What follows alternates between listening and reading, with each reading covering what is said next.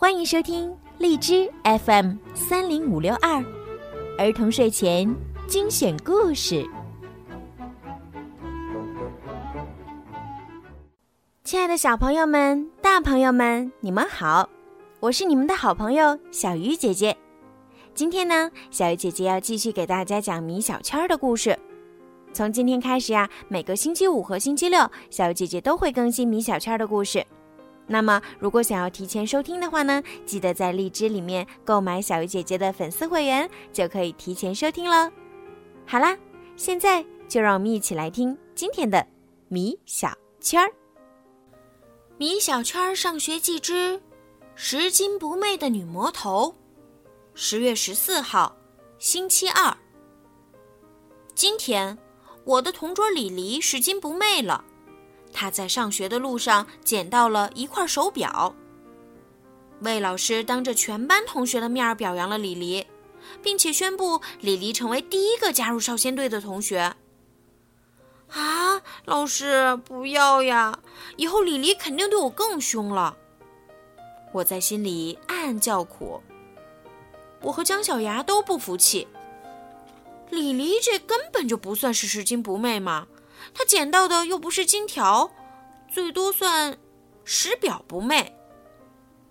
可是我和姜小牙还从来没被魏老师表扬过呢。于是我提议，我们也去捡点什么，也让魏老师表扬一下，说不定老师会让我们也加入少先队呢。姜小牙提议我们去捡矿泉水瓶子，这样我们就算拾瓶子不昧了。可是如果这样的话，魏老师会表扬我们吗？我们这样子会不会让人家以为我们是清洁工呢？要不我们就去捡钱包。姜小牙说：“捡钱包？对呀，怎么样？我的提议很好吧？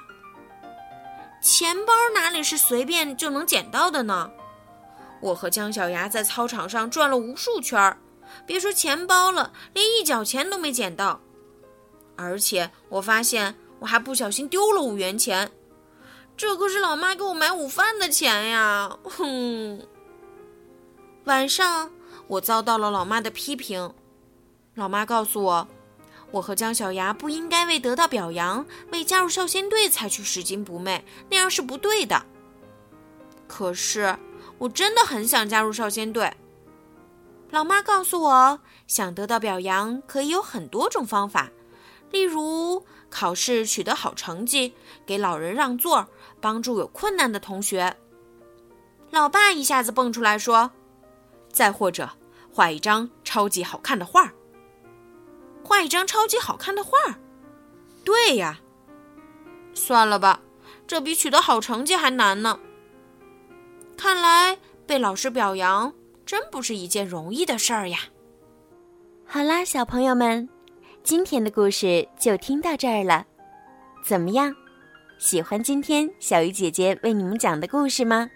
明天呀，小鱼姐姐依然会给你们讲好听的故事，陪伴你们入睡。如果你们喜欢小鱼姐姐的故事，可以搜索公众号“儿童睡前精选故事”来听更多。当然，也希望你们可以多多的转发给你们的好朋友。让更多的小朋友可以听到小鱼姐姐的声音吧。现在到了说晚安的时候了，孩子们，晚安，好梦。